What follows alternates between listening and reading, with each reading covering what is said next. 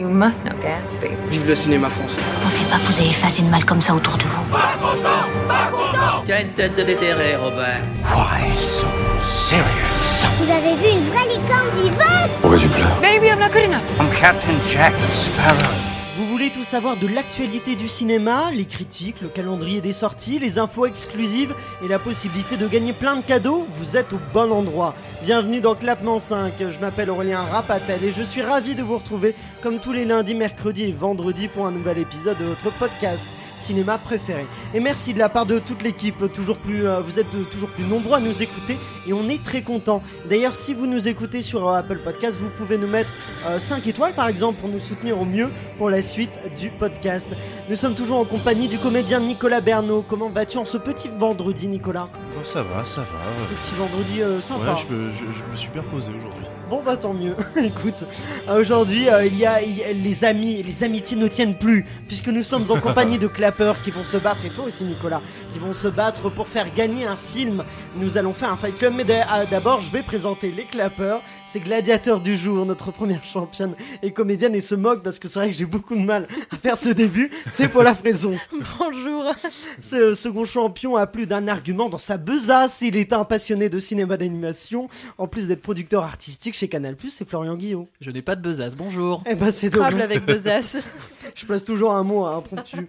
Notre dernière championne et journaliste, autant vous dire que c'est Couval 100. Euh, c'est Lisa, Lisa Andréazoli. Merci pour euh, ce petit. euh, Petit, euh, Petit petit compliment. punchline.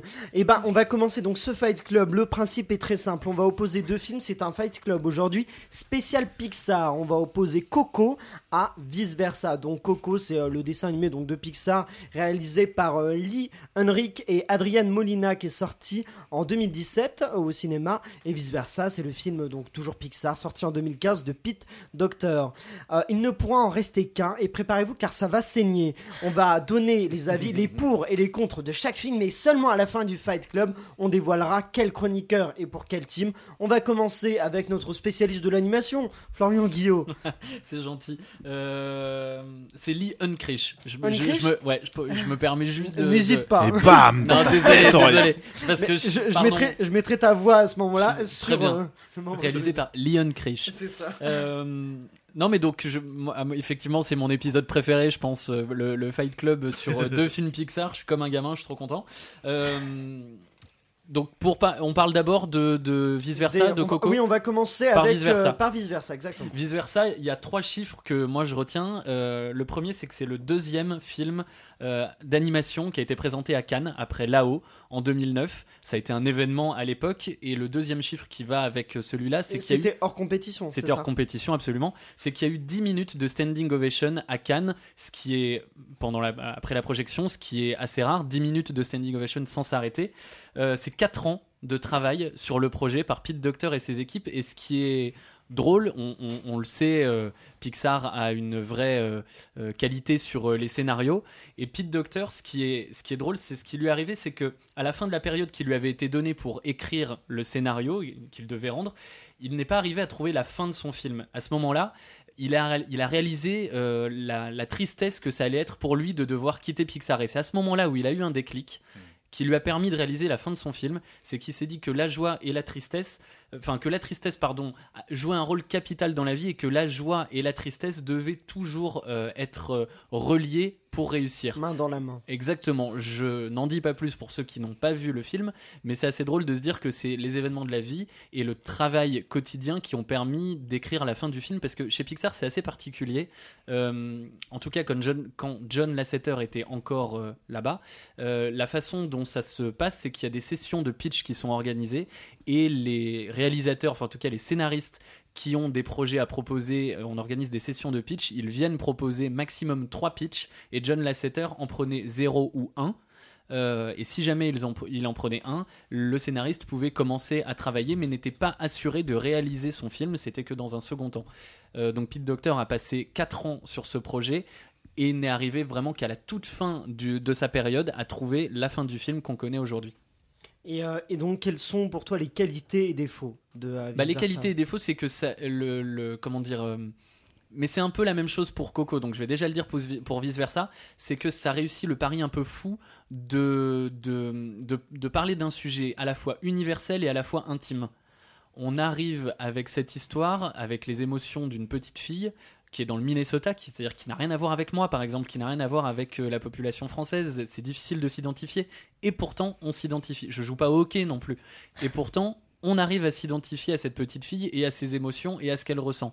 C'est à la fois universel, à la fois intime. Et moi, ce que je me suis dit euh, en voyant ce film euh, quand il est sorti, c'est comment ça n'a pas été déjà fait. Tellement c'est évident.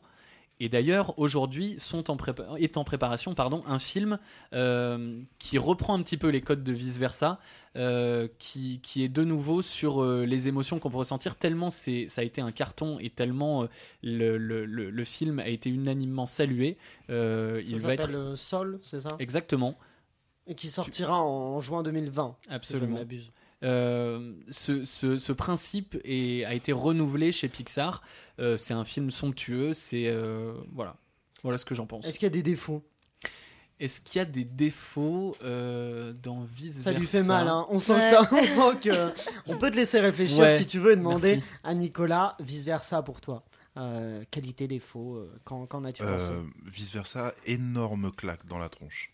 J'étais en larmes. Euh, moi, j'avais un a priori, je me suis dit, pareil.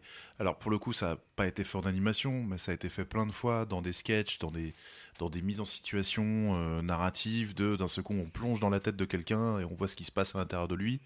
Euh, notamment, il y a même un sketch de Suricat, euh, enfin de Jules Fou, où il se rappelle plus du prénom d'Eleonore Coste euh, quand il Oui, la croise. Et là, on rentre dans sa tête. Le bureau des rêves, c'est la même idée aussi. Enfin, il y a, il y a un truc de, de, personnifier, en gros, euh, les différents secteurs de notre, cerveau par des personnages. C'est un truc que je me suis dit, ok. Et puis, vraiment, moi, dans l'animation, c'est comme dans le rap. euh, j'ai besoin d'aimer euh, le contenu des mots et en animation j'ai besoin d'avoir un attachement au dessin et au départ j'avais un petit a priori sur le graphisme en fait de vice versa. Sur les personnages en eux-mêmes je les trouvais pas mignons. Enfin j'étais pas en- comme comme j'ai j'ai pu l'être avec Monstre et compagnie ou même avec le petit vieux dans là-haut euh, je disais ouais je les trouve pas mignons ils m'attirent pas du tout. Et vraiment je les regardais parce que tout le monde m'en parlait. Et j'ai fini par le voir. Et on rentre comme ça dedans effectivement. Au départ ils installent euh, la chose euh, d'une manière relativement classique et tout et quand ils nous prennent, quand on a la, la- la tristesse qui maladroitement en fait a, a pollué un souvenir, etc. Machin, et je fais ah, ça va partir dans ça. Et alors l'arrivée de l'ami imaginaire, moi c'était fini. je, je me rappelle, j'étais avec ma copine, je, je me mets à pleurer, et je me tourne vers je dis mais il pleure des bonbons. donc, donc, voilà. et donc du coup ouais, j'ai, moi j'ai adoré. Un- je l'ai vu qu'une fois, mais il m'a marqué. J'ai, j'ai encore des images dans la rétine. J'ai, j'ai vraiment un truc. euh, j'ai, même, en fait, je, repousse le moment euh, de, le, revoir pour, le revoir parce que j'ai peur de pas ressentir la même émotion que j'ai pu ressentir quand je l'ai vu la première fois. Mais énorme claque. Voilà, moi c'est un de mes préférés euh, de Pixar euh, après Monstre et compagnie. Est-ce qu'il y a des défauts à vice versa Non, il n'y a pas de défaut. Quand en fait t'es en larmes les trois quarts d'un film, que t'es que t'as de l'empathie et tout, les défauts, bon, ouais, je pourrais d'un seul coup faire arrêt sur image, dire alors attends là. euh, Non, moi quand un film m'emporte et que je, que je suis comme un gamin ou que, que j'ai plus de filtre avec mes émotions ou avec mon regard de professionnel de la profession, bah il y a pas de défaut du coup. Euh, Florian, as-tu trouvé un défaut Oui, j'en ai, j'en ai trouvé un, mais euh, c'est vraiment si on, se, si on, si on, on déchiquette un petit Si peu le pointilleux. scénario. Ouais, les personnages euh, qui, qui, en dehors du, du cerveau central, euh, récupèrent les, les, les souvenirs et peuvent les renvoyer euh, directement là-bas pour notamment revoir un souvenir un peu relou, notamment la pub euh, sur le dentifrice. en termes de scénario, quand euh, la joie et la tristesse arrivent avec, euh, avec euh, les émotions euh, centrales, avec les souvenirs euh, importants euh, dans cette partie-là, en fait, ils auraient pu passer par ce biais-là et les ramener directement dans le cerveau Oui. central. Ça, Je crois que Et ben malheureusement, on, sait beaucoup à- on est beaucoup à cette dit ça. oui. et oui, malheureusement, malheureusement, c'est vrai que c'est une, une chaîne YouTube qui s'appelle How It Should Have Ended, qui, est, qui est géniale, qui pointe justement les défauts de scénario sur YouTube, qui pointe celui-là. Et c'est vrai que c'est un très gros défaut de scénario, mais si on s'arrête pas et qu'on qu'on décortique pas le scénario point après point, on se laisse emporter, on voit euh, un ami imaginaire qui pleure des bonbons et on passe un excellent moment et, euh, et, et ça, ça, ça nous fait ressentir toute une palette d'émotions qui est géniale. Ce film est à voir.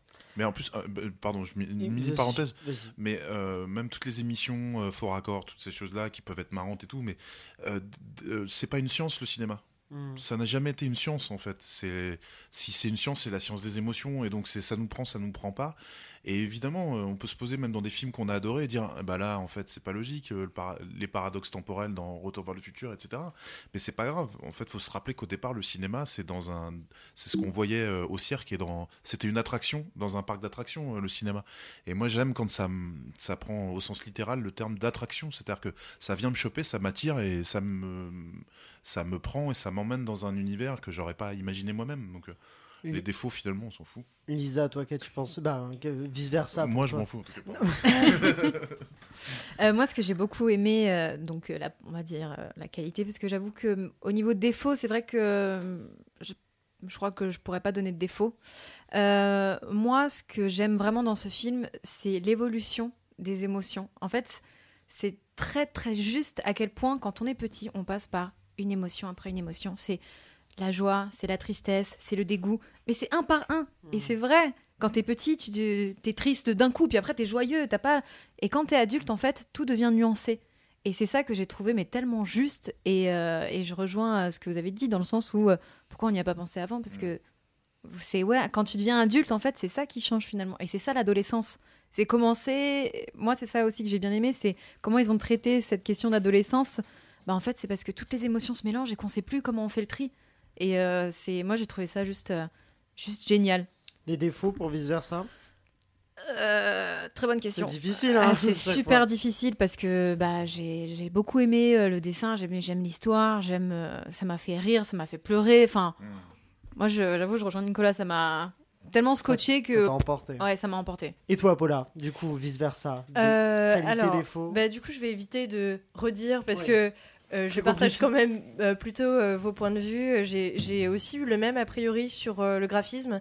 Je me rappelle que je l'ai vu assez tard par rapport à tous mes potes et, et, même, je crois pas que je l'ai vu au cinéma. Il me semble que je l'avais vu chez moi en streaming. Je sais, c'est mal. Et, et le truc, c'est que au début, j'avais pas vraiment envie de le voir. Je me suis dit, ouais, bof. Et en fait, je me suis rendu compte que dans le film, une fois le- les dessins, j'y prêtais plus tellement attention. Et euh, surtout, moi, en fait, ce que j'ai trouvé génial, et, euh, c'est aussi ce qui fait euh, la qualité des films de Pixar, c'est que ça s'adresse très bien aux enfants, mais très bien aux adultes aussi. Et que, en fait, tout, toute l'explication en fait, du fonctionnement de la psychologie, bah, en fait, la leçon, elle sert à tout le monde. Et, euh, et vraiment sur euh, bah, qu'est-ce qui se passe quand euh, tu trouves, quand t'as plus la joie? Bah, en fait, euh, ouais, c'est un film qui est adressé aux enfants qui te parle très très bien de la dépression. Et, et, et c'est d'une efficacité remarquable, je trouve, parce que c'est pas. Enfin, ça montre bien euh, ce, qui peut, ce qui peut se passer dans, dans ta tête à toi, comment euh, ton entourage ne comprend absolument pas ce qui se passe. Et, euh, et le moment aussi où, bah, toutes les fois où du coup, bah, il n'y a plus tristesse et il n'y a plus joie, et où tu vois colère, peur et dégoût qui gèrent le truc et qui font tout exploser toutes les trois secondes. Et, et où en fait, mais tu vois à quel point c'est elle, déjà dans sa tête, elle gère pas. Et à l'extérieur, comme personne comprend rien, bah, je trouve en fait que c'est très juste parce que bah, parfois on croise des gens et on se dit ah ouais non eux franchement euh, pas des gens cool tu vois et on va juger tout de suite alors qu'en fait peut-être que eux aussi ils ont colère peur et dégoût qu'il faut grave la merde Qu'ils ont perdu Voilà. tristesse et Ils joie. ont et- peut-être perdu tristesse et joie eux aussi mais en fait enfin voilà moi c'est ce que c'est ce que je trouve de génial avec ce film là c'est que ça parle des émotions qu'on a tous euh, d'une manière vraiment intelligente et sur la fabrique des rêves sur euh, euh, le rapport qu'on peut avoir à son ami imaginaire qui pleure des bonbons. Mm. Enfin, à tout ça, je, je- je trouve que ça, in- ça introduit plein de notions de psychologie et de, de psychanalyse de manière euh, toute feutrée parce qu'on n'a pas l'impression d'assister à un cours. Et euh, bah, à la fin, ouais, je sais pas, on réfléchit à la façon dont on traite nos souvenirs et tout, et, ça des- reste quoi. Ouais. Y a-t-il des défauts à vice versa Moi, oui, j'en trouverais un, c'est que euh, j'avais trouvé qu'il y avait quelques longueurs parfois, euh, notamment dans tout le moment où elle traverse, euh, je sais plus tellement quelle zone c'est, parce que ça fait longtemps que je l'ai pas vue, mais il y a tout un moment où elle, elle traverse tout un truc, elle rencontre l'ami imaginaire, l'ami imaginaire se barre, elle le retrouve, machin, et Mm. tout ça, je trouve ça un peu long. Moi, Alors qu'il y avait des films de Pixar où je trouvais que c'était quand même un peu plus efficace, quoi. Ou, a- ou alors je sentais pas les longueurs. C'est peut-être. euh, Je suis d'accord mais- que j'adore aussi vice versa que je trouve bon, pour toutes les raisons que vous avez dit, j'ai pas besoin d'en rajouter.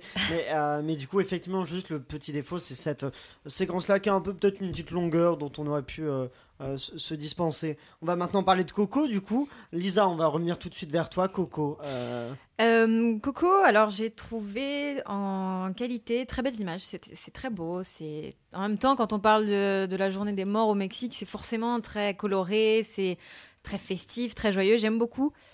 Après, on peut passer tout de suite au défaut parce que pour moi c'était déjà fait. Dans le sens où il y avait déjà un dessin animé qui traitait de la même chose. Ça s'appelle. euh, Tim c'est, Burton euh, non, c'est euh, The- euh, The Book of Life. Eh oui, aussi, ouais.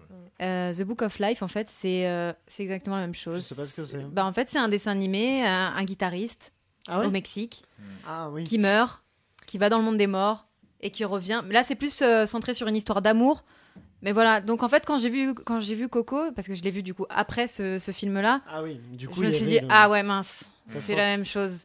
En même temps, quand on est sur euh, le thème de euh, la fête des morts au Mexique, c'est vrai que bah on est un peu tout le temps dans la même chose, même si ça n'empêche que ce, que ce film a pour qualité principale pour moi les chansons qui sont euh, très belles, Très, très euh, très très, Moi, j'adore la séquence de la Lorona qui est. euh, qui Ah, joue euh, sur elle scène, chante, euh, ouais, elle est qui- magnifique. Qui est, qui est- je trouve qu'elle est mise en scène magistralement et qui Ouais. est très très belle. Et la, la musique, bah, c'est pas pour le coup, c'est pas Disney, mais c'est une. Non, mais euh, c'est- les, les musiques sont très sympas et les couleurs, elles sont juste, Ouais. euh, c'est flamboyant et ça j'adore. Nicolas, toi, Coco.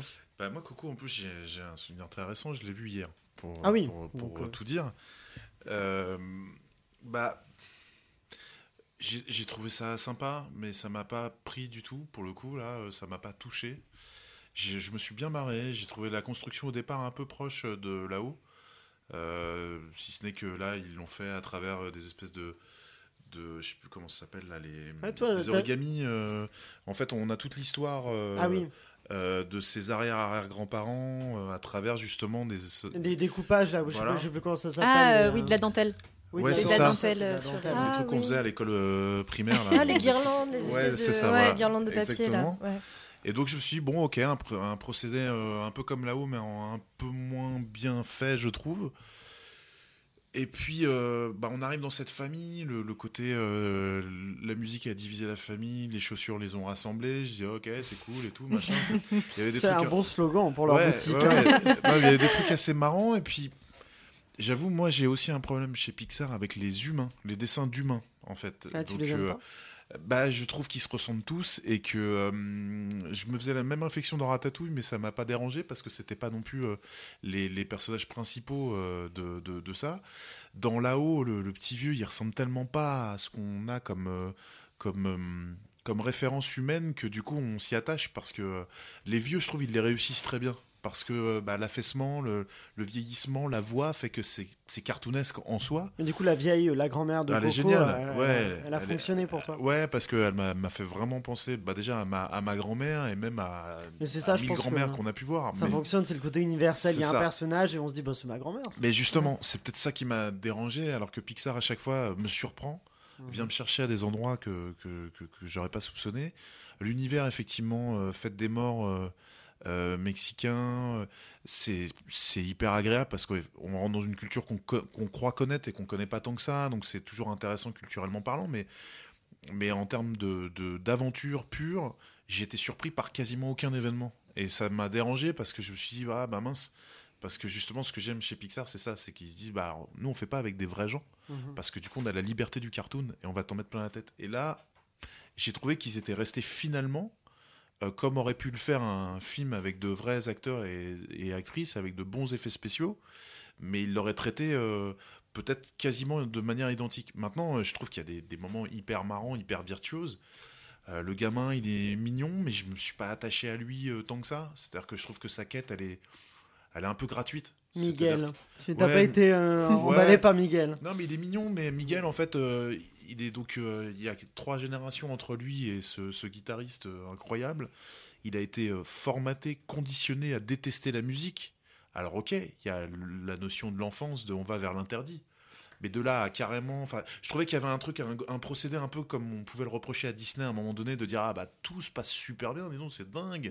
Il y a, il y a jamais le moment. Lui aussi, il aurait pu avoir ce moment de rejet et se rendre compte que la musique faisait partie de sa vie euh, d'une manière plus sournoise. Et je trouvais qu'il y avait un truc un peu, euh, Moi, un que- peu au gros trait quoi. Ce que j'ai bien aimé là-dedans, c'est que je trouve que la famille, en fait, son message, c'est de dire le plus important, c'est la famille, ce qui est un message qu'on a beaucoup vu chez Disney. Mhm. Et en fait, on renverse un peu ça dans Coco en disant non, il n'y a pas que la famille qui est, qui est importante, il y a aussi la passion pour la musique. Et j'ai trouvé que du coup, euh, c'était un message qu'on n'avait pas forcément beaucoup Bah, vu. c'est la même chose en fait. C'est-à-dire qu'à la fin, on se rend compte que euh, elle, elle a toujours aimé la musique, oui. mais, mais pour la survie effectivement de sa famille, elle, euh, elle s'est dit qu'il fallait ne- euh, la détester. Ils disent faut pas suivre bêtement sa famille parce que euh, voilà, euh, la famille est comme ça, donc faut, faut pas la suivre Bah, sans sur- réfléchir. Surtout si elle se ment elle-même. Puisqu'il Oui. y, a- il y a cette scène justement de Miguel de l'autre côté de la grille qui parle à, à son ancêtre, qui lui dit justement, voilà, que. Et il dit, bah ouais, mais en fait, la famille, normalement, ça soutient. Ça soutient Ouais. les choix et, et- et vous me soutenez pas. Donc, euh, donc c'est super. Mais tout ça, j'ai vu ça dans des millions de films. Tu vois, le- le- l'adolescent qui dit euh, Ouais, tu m'aimes, mais tu m'aimes mal. Mais ça, on l'a vu plein de fois. Et c'est pour ça que je trouvais que, que Vice Versa était, euh, était vraiment brillant pour ça. C'est qu'alors qu'ils vont dans un, presque un exercice euh, psychanalytique basique, tu vois, Mm. ils arrivent à t'en mettre plein la tête, à te surprendre et dans le registre de l'animation, c'est-à-dire à aller même dans la composition des plans, dans, dans le décor en lui-même, à te surprendre. Là, ouais, j'avais tout l'univers, effectivement, euh, euh, mexicain, toute la mythologie euh, des morts mexicaines et tout, mais, mais j'ai passé un bon moment. Je peux peux pas dire que c'est pas bien, parce que c'est quand même un très bon film, mais, mais vu que c'est un fight club, à un moment donné, c'est Oui, la survie, il faut c'est la survie de l'espèce, donc vice-versa en force. Je vais, bah, je vais d'ailleurs vous demander quel est votre avis. Je sais pas si vous voulez rajouter quelque chose rapidement sur Coco, euh, Florian ou, euh, ou Paula. Ah, mais si c'est rapidement, je vais être frustré. Donc, euh, Ah oui. Non, je sais pas. Je ne suis pas du tout d'accord avec Nicolas. et C'est assez, Ah, c'est cool. assez, c'est assez rare pour être souligné. Ouais, c'est je, cool, alors- c'est cool. Bah je ne suis pas du tout d'accord. Je trouve que Coco est le meilleur film d'animation qui ait jamais été fait. Oh là là. Ah ouais, Ça, carrément. mon avis. Ça se dévoile. Voilà. là, Ah ouais, dans là, ce- ça va falloir que tu le le roi défendes, ça. lion. euh, C'est le spécialiste de l'animation qui Ouais, dit ça. hein. je, je- Justement, je- trouve que ça fait. plus de je vais recul. très très vite. ça fait appel à des. Enfin, ça raconte tellement de choses hyper fortes euh, sur, euh, sur euh, des points de vue euh, euh, psychanalytiques, comme tu disais pourtant, euh, Nicolas, sur faire le tri entre le récit qu'on se raconte à soi, celui qu'on nous transmet et celui qu'on développe chaque jour. Je m'explique. Le, le récit qu'on se raconte à soi, par exemple, dans, euh, dans Coco, c'est euh, Ernesto de la Cruz est formidable. Celui qu'on nous transmet, c'est que son arrière-grand-père, bon bah, euh, est une merde. Et celui qu'on se développe chaque jour, c'est qu'au final, il réconcilie les deux et que son arrière-grand-père est finalement un type bien et que Ernesto de la Cruz ne l'est pas. Il y a plein de choses comme ça très profondes qui sont développées. Euh, Lian Krish a passé beaucoup de temps à Mexico. euh, le scénario a énormément changé, notamment pour arriver sur euh, un concept de la culture mexicaine qui nous est assez peu familier sur le concept des trois morts. La première mort, c'est quand ton cœur s'arrête de battre. Oui, la sûr. deuxième mort, c'est quand tu es incinéré ou enterré et que plus personne ne peut te voir. Et la troisième mort, c'est quand on t'oublie euh, et que plus personne présent sur Terre ne peut, euh, euh, ne se souvient de toi. Et, et ça nous questionne sur tellement de choses. Est-ce qu'on a réellement existé une fois que, une fois que plus personne n'est là pour se souvenir de nous? Si on n'a laissé aucune trace, est-ce que... Parce que Nicolas Bernot a laissé Puzzle, par exemple, pour la postérité. Donc tout le monde se souviendra de lui. sur sa chaîne YouTube. euh, Exactement, mais est-ce que on a réellement existé quand plus personne n'est là pour se souvenir de, de vous? Oui, mais ça, ça, ça c'est une phrase, mais je peux te sortir mais 800 000 films qui traitent ça. Mais en film d'animation, Ah, en film d'animation, effectivement, est-ce peut-être que pas. au mais- niveau de quelque chose qui est adapté aux enfants, est-ce que le fait de, de se questionner sur ces concepts, qu'on passe sa vie à, à- à- on passe sa vie à se questionner sur ce genre de choses, est-ce que quelque chose de d'adapté aux enfants n'est pas un film merveilleux? Moi, je pense que si. alors, je- Ouais, alors, mais en fait, je crois que c'est parce que je, je, je suis trop habitué à ce que Pixar soit génial et excellent que j'ai perdu de vue, tu vois, cette notion, c'est que ça s'adresse aux enfants. Et effectivement, là, j'ai perdu de vue ça. Je pense que je l'ai je l'ai pris comme un film. Et c'est vrai que hum, Bah, moi, ça m'a la parlé dimension aussi, que tu me donnes, euh. je la trouve intéressante. Mais après, il y a aussi, moi, ce truc premier degré de est-ce que je suis touché ou pas touché? Hmm. Vice-versa, j'étais en larmes. Coco, j'étais là, euh, voilà, je passais un bon moment. Moi, j'étais en touché, larmes devant Coco à chaque fois que je l'ai vu. Très touché aussi. moi, là, ce Il y a que Paula tu- qui veut, oui. Ce que tu disais, euh, Florian, là-dessus, sur euh, le, le concept des trois morts et aussi sur euh, les différents niveaux d'histoire que ce, ce film-là euh, transmet, moi, ce qui m'a marqué, c'est euh, aussi un enfant, en fait, qui s'imagine un passé parce qu'en fait, personne lui en parle dans sa famille. Perso- Il y a des- des- la force du tabou, etc. Et en fait, bah, le gamin, il se dit Ah ouais, c'est mon idole et ça serait trop bien que ça soit mon grand-père et tout. Et, et il rentre là-dedans et au fur et à mesure, en fait, bah, il, découvre la vérité et et il y a cette quête-là. Et je trouve que c'est très touchant. Enfin, moi, ça m'a vraiment. euh, J'ai trouvé ça très, très juste. Bah, moi, j'ai trouvé justement que le traitement, quand il découvre que la, partie de photo qui a disparu, c'est en fait son grand-père, Mm. qui le grille avec la guitare et tout, j'ai trouvé ça justement, euh, ça prenait par la main énormément. Ouais. Et je, trouve justement que ce moment-là de mise en scène, la réaction de Miguel, je, je l'ai pas, je l'ai pas, euh, j'ai pas adhéré à sa réaction. Florian. Est-ce que tu trouves pas génial, pardon, je réagis pas Vas-y, sur- vas-y, sur- bien Est-ce sûr, que ouais. tu trouves pas génial que euh, un, un metteur en scène nous donne à voir l'au-delà comme exactement la même société capitaliste que le, le- le monde des vivants qu'on a aujourd'hui, c'est-à-dire que Si, ça, c'est tu as, tu as ceux qui sont riches, qui sont pleins d'offrandes et qui resteront euh, Mm. au sommet de la pyramide, et ceux qui sont les plus pauvres qui finiront par être oubliés. C'est à la fois horrible et génial comme idée de mise en scène. Ça, j'ai- ça, j'ai trouvé ça génial, justement. La société des morts, effectivement, ça, t'as raison. Sur les, les- la lutte des classes continue euh, dans l'au-delà, ça, j'ai trouvé ça super. Le fait que euh, pour rentrer euh, dans cette fête où il va rencontrer son grand-père, il soit obligé de se mettre avec cette troupe de comédiens Ouais. qui, par chance, euh, de musiciens qui, par chance, a gagné ce concours pour euh, passer devant le Cerbère euh, et tout. Ça, j'ai trouvé ça très intéressant. Mais. euh, Ça n'a pas suffi pour Ça toi. ouais, voilà, je sais Ouais, pas, mais, mais, mais Toi, après, tu- c'est même pas rationnel, en fait. C'est. C'est, comme on disait, un, de toute un façon, un film, de toute façon, c'est voilà. toujours aussi. Mm. Donc toi, tu es team. Ouais. J'ai- J'ai l'impression, Paula. Ah, ah il Ah, faut là, que je ce- choisisse. Ce débat t'a ébranlé. Bah oui, toujours. Écoute. Euh, non, je bon, crois que- suspense pour Paula. Suspense, Allez, pour moi. on regarde un suspense, Lisa. Moi, ce sera toujours team vice versa. Vice versa, Florian. Coco, évidemment. Paula. Dis-toi d'abord. Moi, je vais dire Coco aussi. Donc là, on est C'est à toi. 55 Oh toi qui choisis. Paula va faire, faire va renverser la, la balance. Est-ce que vice versa ou Coco Lequel des deux, Paula Ton choix dans 3, 2, 1. Coco, pardon. Coco, allez, Bravo, victoire bravo. Coco, Je suis déçu, déçu, déçu. Coco euh, sort donc vainqueur, juste pour donner quelques pas grave, chiffres. On ira au cinéma avec Lisa, comme En ça. termes de, C'est ça. en termes de box-office, en France, il a fait la même chose. Les deux ont fait à peu près la même chose. Ah ouais. À 4 500 000. En- dans le monde, c'est vice-versa. Qui a fait un... Ah non, c'est Coco qui a fait plus. Qui a fait euh, 584 euh, millions de, de dollars. Et, euh, et voilà, et le budget de Coco est un peu plus euh, supérieur à celui de Mm. vice-versa. Et, euh, et par contre, Coco a eu deux Oscars, alors que vice-versa, on a eu qu'un. Donc euh, peut-être que euh, Voilà. la balance est C'est plutôt du injuste. côté. Ça veut rien de dire, il Coco. faut voir ce qui était en compétition à ce moment-là. Toi, Ouais. auditeur, dis-nous, dis-nous en commentaire sur Facebook, Instagram ou Twitter avec le arrobas clap5 si tu es plutôt Team Coco ou vice versa. Vice versa On verra, on verra ton avis. C'est la fin de cet épisode. Merci à tous de l'avoir suivi. Merci à toi, Nicolas, d'avoir été avec nous. Bah, nous merci à toi, encore une fois, de invité. Merci à tous nos clappeurs, merci à Cinesat, à nos partenaires OCD Universine et le Forum des images. N'oubliez pas de liker le podcast et de le partager au maximum. Et si vous nous écoutez depuis Apple Podcast, vous pouvez nous laisser une note sur 5 pour nous soutenir au mieux. Mais on va se retrouver dès lundi avec la critique d'un nouveau film français qui parle d'une mission spatiale. Je ne vous en dis pas plus, je vous laisse deviner de quel film il s'agit. Rendez-vous lundi sur Clapement 5 pour découvrir de quel film il va s'agir. Et d'ici là, allez au cinéma.